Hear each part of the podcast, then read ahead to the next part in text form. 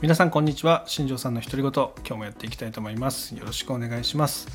えー、今日はですね、えー、夏ですね、えー、暑くなることで起こる、え頭皮悩みの中でですね、え頭皮の匂いっていうのがね気になるっていうお声がね結構いただきます。でそこについて今日は話していこうかなっていうふうに思ってます。で今回話すのは、えっと、あくまで夏になりますね。その湿度。温度が高くなることで、えー、頭皮の匂いが出てしまうっていうトラブルについてちょっと話をしていこうかなと思ってます、えー、まずですね結論から申しますと,、えーと、夏のね地肌の匂いっていうのの原因っていうのをね大きく分けて3つって言われてます、えー、1つはですねドライヤーをしないこと。これは、えっと、夏だけじゃなくて通年通して言われていることなんですが、えー、夏だとそれがもろにね顕著に出てくるので、えー、そこがまず第一の原因になります。でもう一つはですね食生活になっていて、まあ、これがその油とかですね、えー、唐揚げとかねその油物を摂取する数が増えると,、えーと頭皮から匂いが出やすくなりますよっていう部分にで、えっと、3つ目に関してはこれはあのシャンプーをするタイミングの話になってくるんですけども、えっと、朝シャンをしてる人っていうのは比較的、えー、地肌の匂いっていうのが出やすくなりますよっていう話ですね。でこれはあの夜も朝もやってる人も含みます。はい。まあ、なので、えーと、その出かける前にですね髪の毛からその必要なね、えー、油分を取り除いてしまうと、えー、皮脂の分泌量が上がってしまうので、えー、匂いが出やすくなるよっていう部分になりますね。この3つっていうのが、えー、大きく分けて、まあ、原因の一つになってるよっていう話になります、えーまあ、なので、まあ、具体的な、ま、改善の方法を今からちょっと話していくんですがまずドライヤーですね。これは、え、必ずやってほしいなっていうところです。えー、ここはね、あのまた後日ね、あの個人的なライブ配信で、えー、おすすめのドライヤーっていうところで、ちょっとライブをしていこうかなっていうふうに思ってますので、えー、そこでね、えもしドライヤーの買い替えとかね、考えてる方がいれば、そこでちょっと話聞いて、えそこを参考にしてもらえたらなっていうふうに思います。で、このドライヤーなんですが、一番最初にどこを乾かすかっていうところがすごくポイントになっていて、で一番最初に乾かすべき場所っていうのは地肌になります。え髪を乾かすっていうよりは頭皮を乾かしていく。でこれをしっかりやってあげるっていうのが大切です。でこの時にですね、えっと、中にはその、えっと、ドライヤーシャンプー終わってドライヤーをすぐせずに、まあ、タオルとかでちょっとぐるぐる巻きにしてですね時間を置いてからドライヤーする方がいるんですがそれもねあまり良くないので、えー、お風呂から出たら顔とね、えーと体に、ま、化粧水みたいなのを塗ってですね、ま、すぐにドライヤーをしていくっていうのが、えー、一つのポイントになってきます。はい、でそれをやってればですね地肌の匂いっていうのは格段に減らすことができるので、えー、そういうふうにやってもらえるといいかなと思います。でこの時のねドライヤーが原因で起こる地肌の匂いっていうのはねこの雑菌要は常在菌って言われてる頭皮にもともといる、まあ、菌ですよねそれが、えー、ジメジメした状態が続くとですねえー、増えてくるんですよね。雑菌の繁殖っていうのが起きます、まあ、それが原因で起こる匂いになってくるので、えーと、一回出てしまうとですね、えー、それがなくなるまでにねすごく時間がかかります、まあ、なので、えー、そうなる前にしっかり頭皮を乾かしていくっていうことはすごく大切なことになってくるので、えドライヤーっていうのはすごく大切になりますよっていうところですね。はい、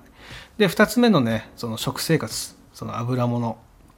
ですね。揚げ物とかそういったものです。でそういうのが増えていくことでですね、え地肌の匂いっていうのがね出やすくなってくるので、えここもですねえっ、ー、とまあね美味しいので、えー、食べるのをね止めることはできないと思います、まあ、なので、まあ、できることとしたら、えーと、その油の分解を促進させるものですよね、えー、そこを一緒に摂取したりすることもそうかもしれないですしあとは、えーと食事する時にですね、えー、その油物をできる限りでいいので、えー、控えてあげることっていうので、えーと、少しは改善できるかなっていうふうに思いますので、えー、そこねやってもらえたらなっていうふうに思います。はい、ここね意識しないとできない部分なんで、えーと、本当ね我慢はしなくていいと思いますあの我慢はしなくていいと思うので、えーと、その油物を食べる時にですねその油の分解を促進させるような、えー、とサプリとかねそういったものを取りながらですねやってあげると、まあ、酵素とかもいいかもしれないですね。酵素の摂取とかっていうのは油の分解にすごくいいと思うので、まあ、そういったものを摂取したりとかですねしていくとすごくいいかなっていうふうに思います。で3つ目ですね。これ朝シャンになりますね。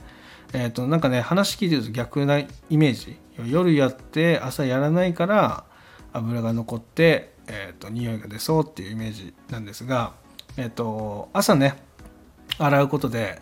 えーと、もともとね地肌にある油分っていうのを全部シャンプーで取り除いてしまうんですよね。でそうすると,、えーと、家の外に出た時にですねその皮脂分泌量っていうのがね上がります、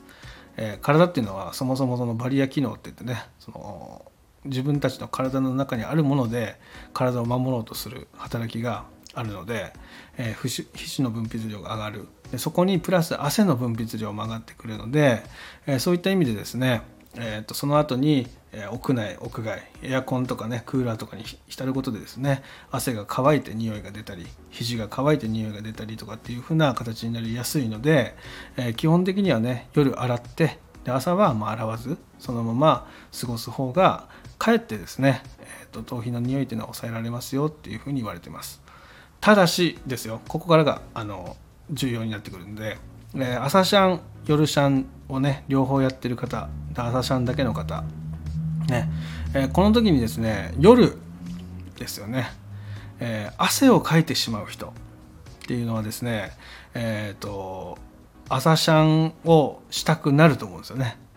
あの結局夜のうちにかいた汗の匂いっていうのがね出てしまうので、えー、なので、まあ、そういった方とかは、えっと、湯煎ですよね朝湯煎して、えっと、その汗で出るようなその油っていうのはねお湯で全部取れますので、えー、気になる方とかはその湯煎だけして、えー、仕上げてあげるっていう形にすれば、えーといいんじゃないかなっていうふうに思います。これをねシャンプーで取り除いてしまうと家に出た後にまた皮脂の分泌量が上がってしまって、まあ、匂いの原因になったりとかしてしまうので、えーと、朝はね湯煎だけで軽く終わらせるでこの時もねあの長時間やる必要なくて、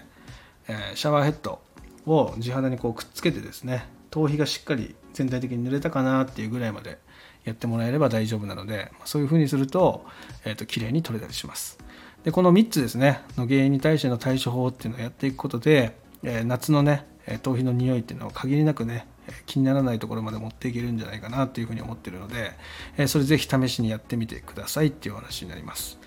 えーと、注意点としてはですね今現時点で例えば雑菌の繁殖が起こってる、まあ、今までドライヤー使いませんでしたという方とかは、え、その匂いが取れるまでの期間っていうのがね大体3ヶ月ぐらいかかります。まあ、なのでえーと、すぐにねその匂いがなくなったりっていうことにねつながりにくかったりもするのでねそこは根気強く続けて、えー、今のうちからですね真夏になるまでにしっかり頭皮の状態っていうのを良くしてあげるっていうのはいいんじゃないかなというふうに思うので、えー、ぜひ参考にしてやってみてください。